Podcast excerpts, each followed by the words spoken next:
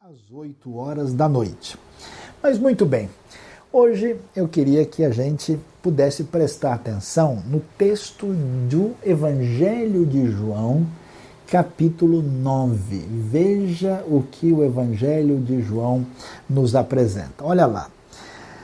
Ao passar, Jesus viu um cego de nascença. Seus discípulos lhe perguntaram: Mestre, quem pecou, este homem ou seus pais, para que ele nascesse cego? Disse Jesus: Nem ele nem seus pais pecaram, mas isso aconteceu para que a obra de Deus se manifestasse na vida dele. Enquanto é dia, precisamos realizar a obra daquele que me enviou. A noite se aproxima quando ninguém pode trabalhar. Enquanto estou no mundo, sou a luz do mundo. Tendo dito isso, ele cuspiu no chão, misturou terra com saliva e aplicou aos olhos do homem. Então lhe disse: Vá lavar-se no tanque de Siloé, que significa enviado. O homem foi, lavou-se e voltou vendo. Seus vizinhos e os que anteriormente o tinham visto mendigando perguntaram: Não é este o mesmo homem que costumava ficar sentado mendigando? E assim aquele homem foi curado de maneira espetacular. Os religiosos de plantão não entenderam, começaram a questionar terrivelmente ele e quiseram saber o que tinha acontecido, estavam reclamando porque essa cura tinha acontecido num dia de sábado e aquele homem deu testemunho da sua fé e afirmou claramente que tinha entendido e passou a crer em Jesus. Meus queridos, é tão interessante ler esse texto e ele chama a nossa atenção por quê?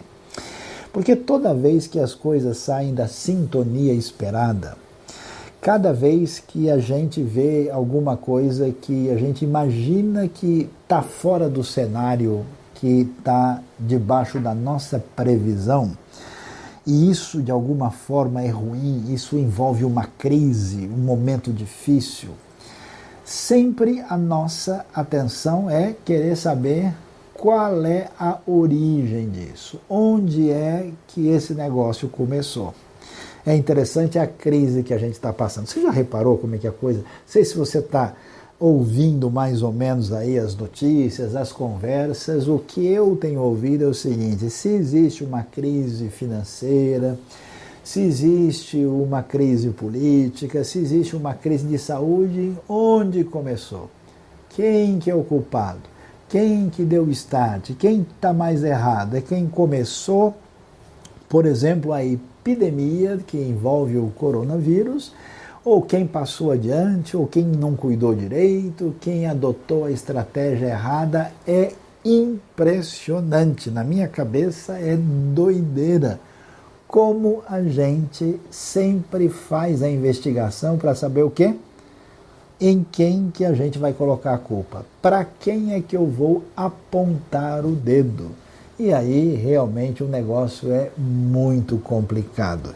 É interessante que Jesus, no Evangelho de João, que é apresentado como o grande, ah, não só Messias, mas também aquele que é divino, João enfatiza muito no seu Evangelho o fato de que Jesus ele é o Emanuel, Jesus, ele é o Messias, Jesus, ele é, mas ele é também o que a gente pode chamar claramente aí de o Filho de Deus, ele é absolutamente divino.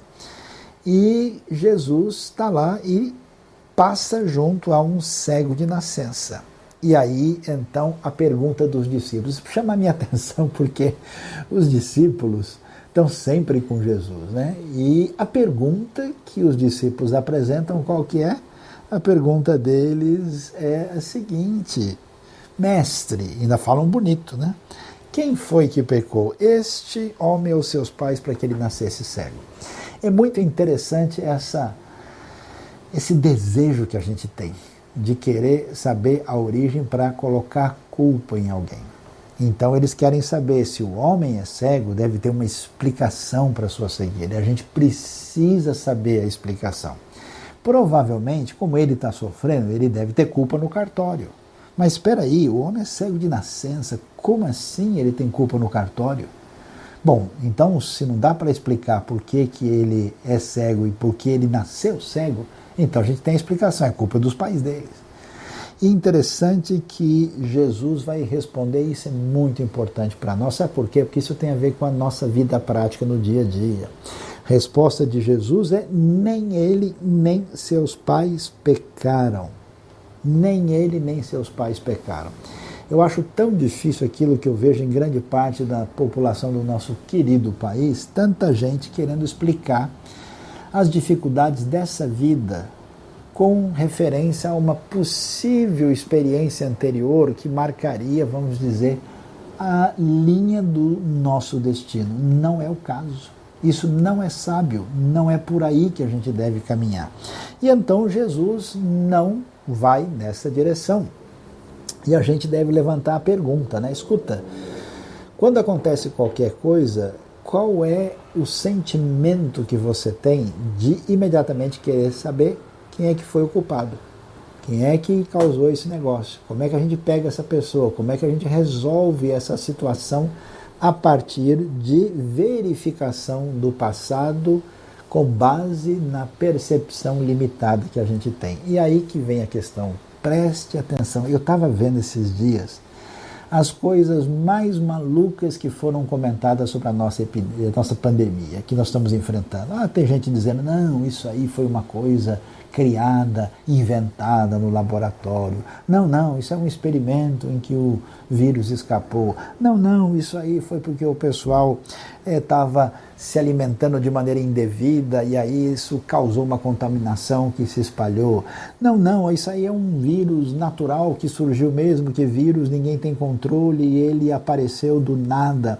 Não, não, na verdade não surgiu na China, surgiu em outra parte e depois foi para lá. Eu vi gente dizendo, não, surgiu em algum laboratório americano ou em outro lugar da Ásia, ou foi realmente um planejamento chinês, ou tem origem em alguma outra coisa. É impressionante quanta gente tem coragem de dar uma série de vereditos de uma coisa que nunca olhou de perto, não estava lá para verificar, mas todo mundo quer saber se a culpa é do rapaz ou dos seus pais. A pergunta é: o que que isso vai ajudar a resolver o problema?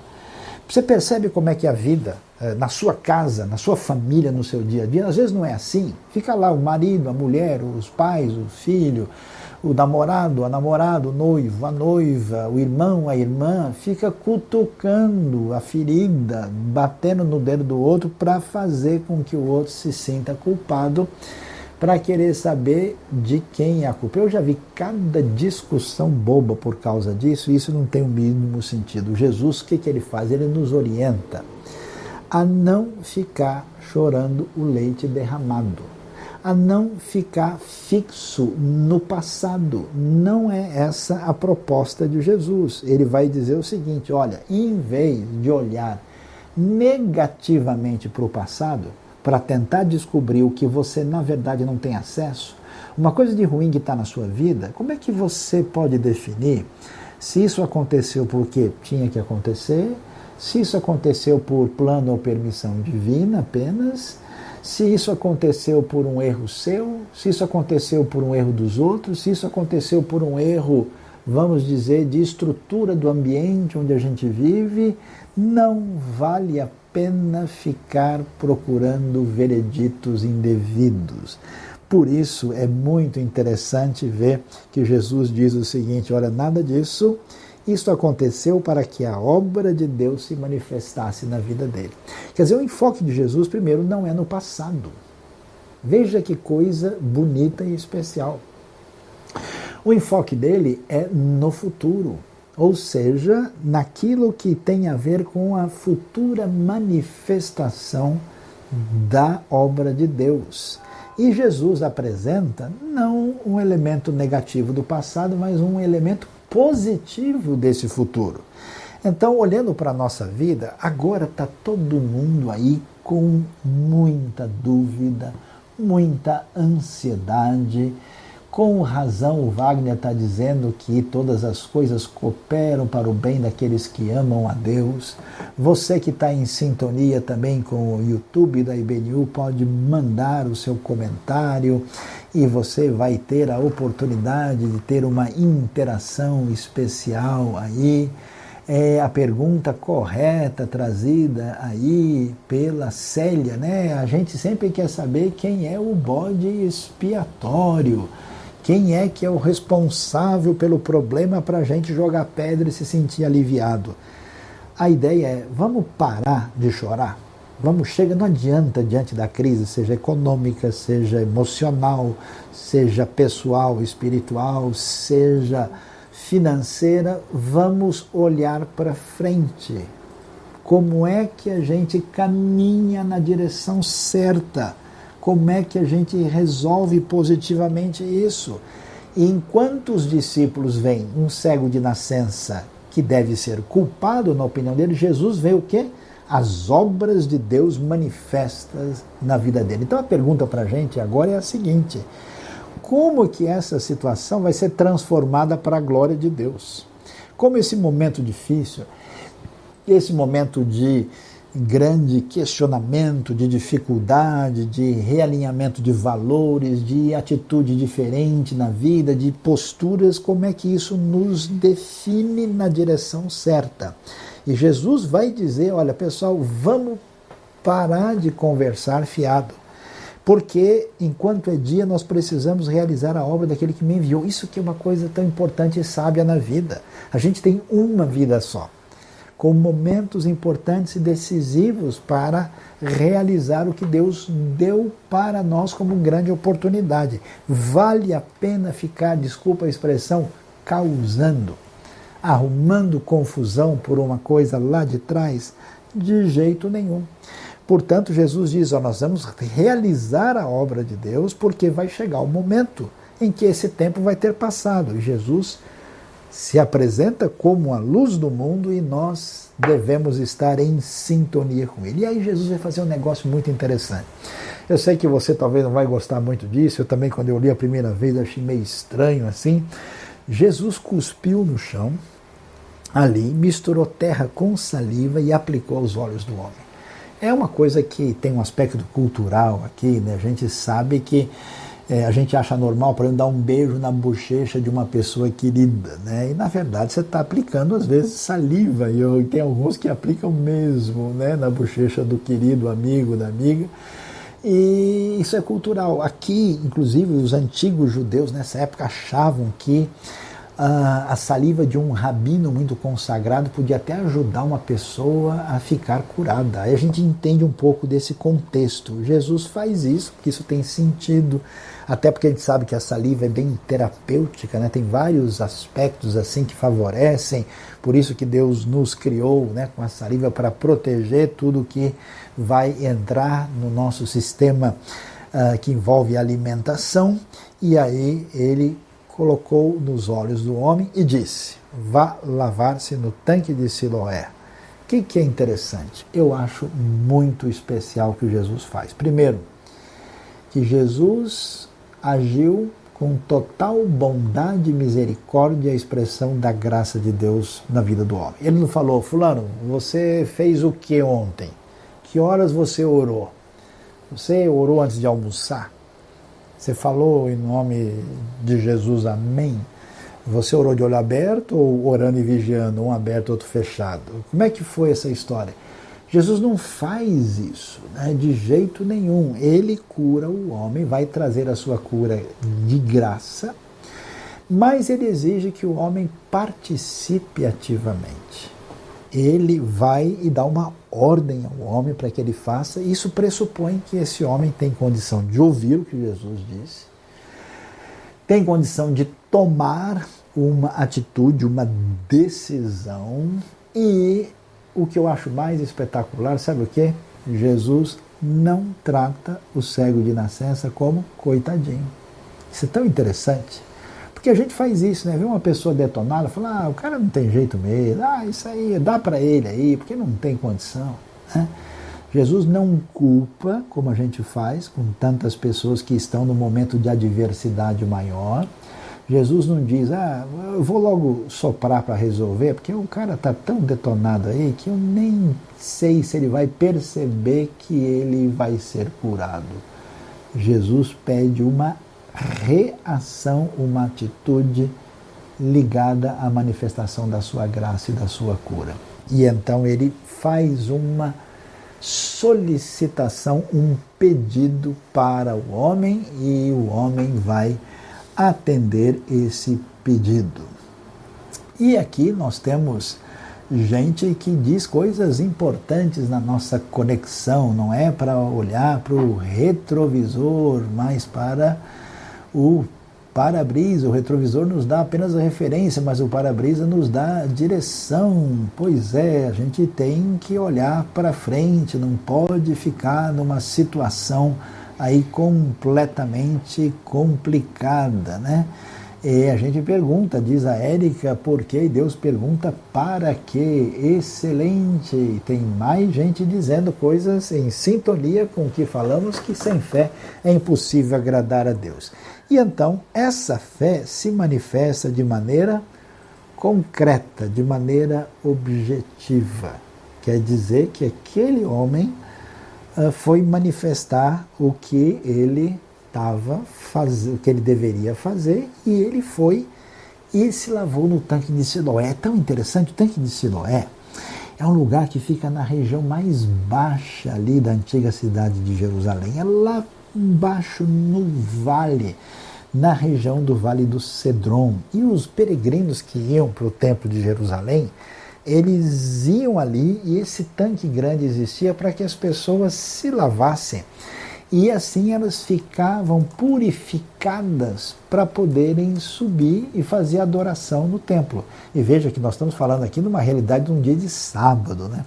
É muito seguro que tem várias pessoas andando lá, vindo, porque sábado é um dia especial, eles estão chegando no templo e muitas pessoas estão indo para a purificação e esse homem então vai ter a oportunidade de receber a sua purificação e de poder fazer a sua gratidão e a sua adoração diante de Deus. E é muito interessante o que acontece, aí a gente precisa pensar muito sobre o assunto. Os religiosos ali, um grupo de uma determinada facção religiosa que era muito séria, muito assim estudiosa da Bíblia, os chamados fariseus, esse pessoal, apesar de tanto envolvimento com as coisas de Deus, eles se perderam no caminho. De tal forma que quando eles viram um milagre desse, em vez de eles prestar atenção nisso, eles ficaram criando confusão por coisa pequena. E aí eles falaram: como assim? Que negócio é esse? Como assim esse homem pode ser curado no sábado? Quem foi que deixou você carregar aí, né, fazer o que você está fazendo? Você não pode. Quem curou você? E eles então estavam aborrecidos, dizendo que não podia ser obra de Deus porque tinha acontecido uma cura no dia de sábado e eles tinham perdido completamente a conexão com aquilo que envolvia a vontade de Deus. E aí eu, eu faço uma pergunta para a gente, né? Para a gente é, perceber a dificuldade de falta de espiritualidade que vai nos ajudar a vencer o momento de adversidade. Você quer coisa de maior adversidade do que ser cego de nascença? Que tipo de expectativa você poderia ter? Pode ter hoje, podia ter naquele mundo antigo. A sua vida era ser condenado à mendicância.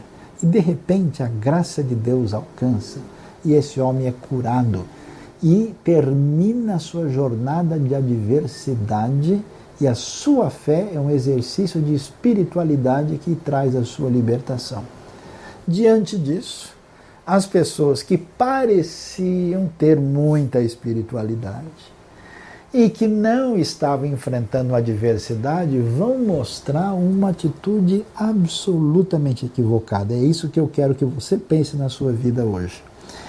E eu quero que você faça a medida do seu coração que é a seguinte: em que medida você se incomoda com a diversidade que atinge a vida dos outros? Em que medida você permitiu que você desenvolvesse uma insensibilidade para com os outros? Esses indivíduos religiosos dos dias de Jesus, que eram pessoas que conheciam a Bíblia, a lei, estudavam, falavam sobre isso o tempo todo, essas pessoas nem para se sensibilizar com o fato de que você tem o quê? Um cego de nascença curado. Pelo menos ele fala, puxa, mas espera aí, mas como é que é enxergar? Puxa, alguma coisa especial aconteceu? Não, a atitude é de coração duro, de julgamento, e a gente sabe que era uma contradição, porque quando eles tinham interesse, eles faziam coisas no sábado que era contra o que eles mesmos afirmavam e agora eles totalmente insensíveis. Então, para a gente pensar, e eu acho que essa é uma das razões porque Deus permite que a gente passe por adversidades na nossa vida. Sabe por quê? Porque às vezes a gente acha que pimenta nos olhos dos outros não ardem. Não arde. A gente acha que o sofrimento do outro é assim porque ele merece. Quantas vezes já ouvi gente falando, ah, o cara está assim porque é culpa dele ah, esse cara, essa pessoa é assim porque, né? Quer dizer, é um descaso, é um desinteresse, não existe a compaixão pela dor do próximo e do semelhante. E aí a gente vai ver que essa dureza de coração está acompanhada de uma espiritualidade diferente. E aí o que, que vai acontecer? Jesus vai inverter o processo, vai dizer no final que as pessoas que afirmam que podem ver, são eles é que são cegos. A gente pode até não perceber. Você sabe que tem coisa na vida, né? Esse é um problema sério da epidemia que a gente enfrenta hoje. Né? A pessoa começa a passar pela enfermidade sem sentir muitos dos sintomas. A gente sabe que tem enfermidade esses dias. Estava visitando uma pessoa no hospital com um problema sério de enfermidade e a pessoa diz: Eu não estava sentindo nada. Eu não estava. Eu mesmo recentemente fiz uma operação de uma hérnia que estava comigo há muito tempo e é boa parte eu não senti nada e aquilo era arriscado e perigoso. E no entanto, o que, que acontece? A gente pode desenvolver essa insensibilidade e na nossa vida acontece esse tipo de atitude e a gente vai ver que a falta de sensibilidade que mostra nenhuma espiritualidade no futuro vai produzir terrível adversidade. Então aqui você tem uma inversão, né?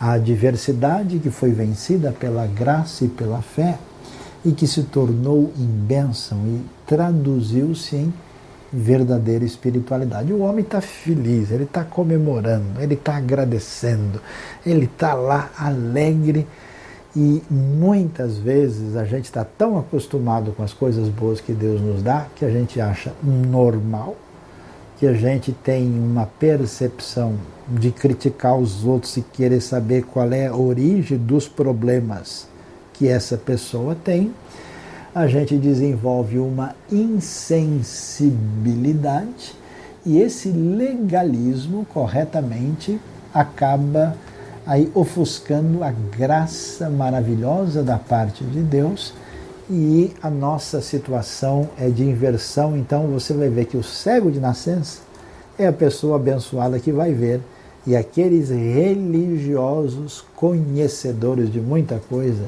se tornam as pessoas problemáticas que acabam perdendo a visão. Então, o nosso desafio nessa noite é que você vigie bem o seu coração.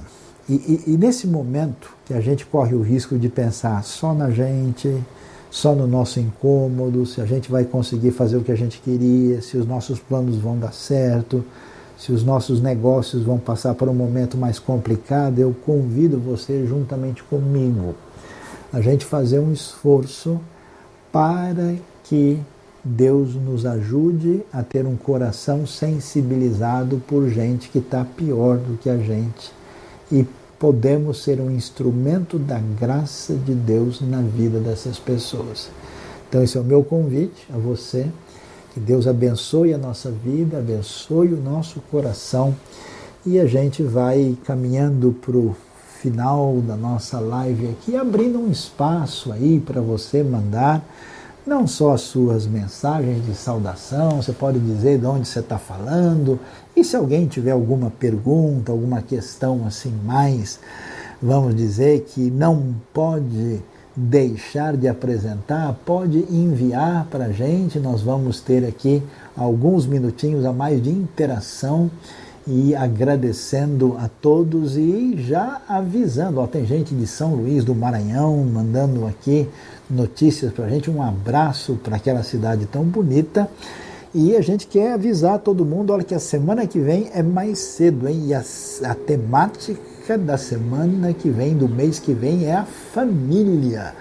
E nós vamos começar às 8 da noite, mais cedo, não às 8 e meia. E você pode ficar ligado em sintonia com a gente para que a gente tenha uma boa conexão com todo mundo que está em contato conosco. Né? Vamos ver se temos aí gente, opa, de Pomerode, no Santa Catarina, lá na cidade bonita, pertinho ali de Blumenau. Palmas no Tocantins, vejam só, Mossoró no Rio Grande do Norte. Já tivemos gente do Canadá que mandou também a sua saudação, Rio de Janeiro, gente de várias partes do nosso querido Brasil, Joinville, Piauí, Natal no Rio Grande do Norte, São Paulo, gente da IBNU aqui também, Guarulhos, IBNU aqui em São Paulo, várias pessoas, Fortaleza, Mangaratiba, Rio de Janeiro, muitas pessoas, especialmente Brasília, um abraço para todos aí, Campinas, mais alguém aqui de Natal também. Temos gente de Massachusetts, Massachusetts, Worcester, cidade também muito agradável que a gente conhece, Campos, Mogi das Cruzes, mais uma pessoa dos Estados Unidos, Belo Horizonte, Barueri, São Paulo, Boston. Um abraço para todos vocês, Curitiba também. E eu vejo se alguém ainda quer mandar alguma pergunta, alguma questão. Olha, também gente de Niterói aqui, Dilza, amiga nossa, e também do bairro do Brooklyn, na grande cidade de São Paulo. Nós estamos caminhando para o nosso desfecho aqui nesta noite. Eu queria pedir que Deus abençoasse a sua vida. Eu quero orar por vocês, vocês que estão aí também mandando o recado de Rio das Ostras, Porto Alegre, Aracaju, Nova Friburgo.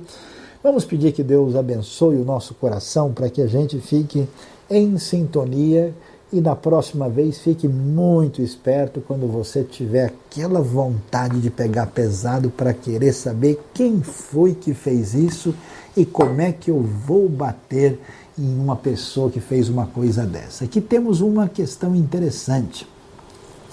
Paulo diz que quem não quer trabalhar não coma. Como ficam as pessoas que vivem nas costas dos outros, sugando e mentindo, explorando, mentindo e manipulando para conseguir tirar dinheiro e às vezes até dinheiro dos pais? Olha, realmente isso é sério. A gente tem que tomar um cuidado se a gente vê que uma pessoa está agindo com má intenção e está no nosso alcance de alguma maneira agir uh, e proceder, uma conversa séria, ainda que equilibrada e amorosa, precisa ser falado com a pessoa para que a pessoa interrompa a sua atitude. A Bíblia diz que a repreensão sincera é muito importante conforme o ensino de Provérbios. Então é necessário às vezes aí tomar um cuidado para trazer essa palavra de modo adequado para ao mesmo tempo confrontar a pessoa e levá-la para uma direção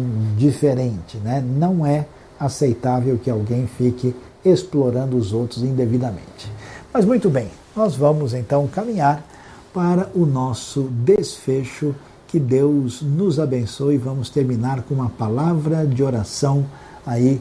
Um abraço para todos os nossos queridos. Oremos e você está convidado. Lembre-se que a IBNU tem todo dia uma mensagem nova para você no nosso canal. Não se esqueça de se inscrever. Nós temos aí é, o café expresso, temos o pão na chapa, temos muita coisa muito especial aí. Um grande abraço para todos.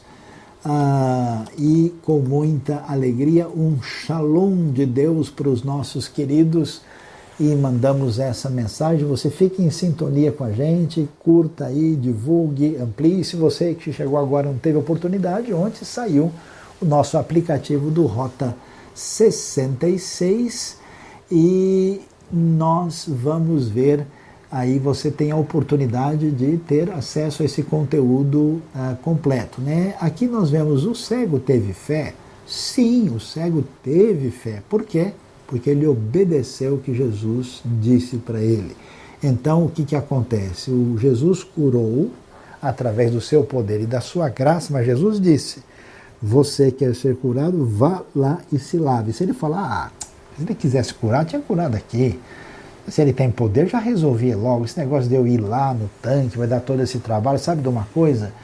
É, esse homem, se ele tivesse poder mesmo, já tinha resolvido. Ele podia fazer isso, mas ele obedeceu. E essa obediência no pensamento bíblico original é sinal de fé. Vamos então orar, terminando. Deus bondoso, Pai querido, muito obrigado pela vida de cada um dos nossos queridos que tão longe de nós estão tão próximos agora através da tua palavra.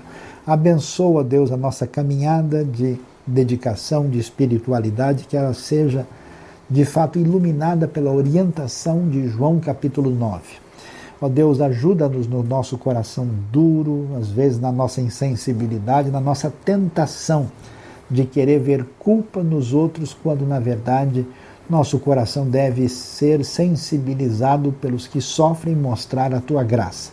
Te louvamos pelo Senhor Jesus, pelo seu poder e pela sua graça e oramos pela vida de cada uma das pessoas que estão em sintonia aqui conosco nesta noite, pedindo a tua cura, pedindo a tua libertação, pedindo a tua mão de bênção, a tua mão de sustento, ó Deus, a tua mão de bênção completa nesses momentos que são difíceis e trazem preocupação, que a gente não seja prejudicado na nossa espiritualidade por causa da adversidade. Pedimos a tua bênção e a tua mão sobre nós, em nome de Jesus. Amém.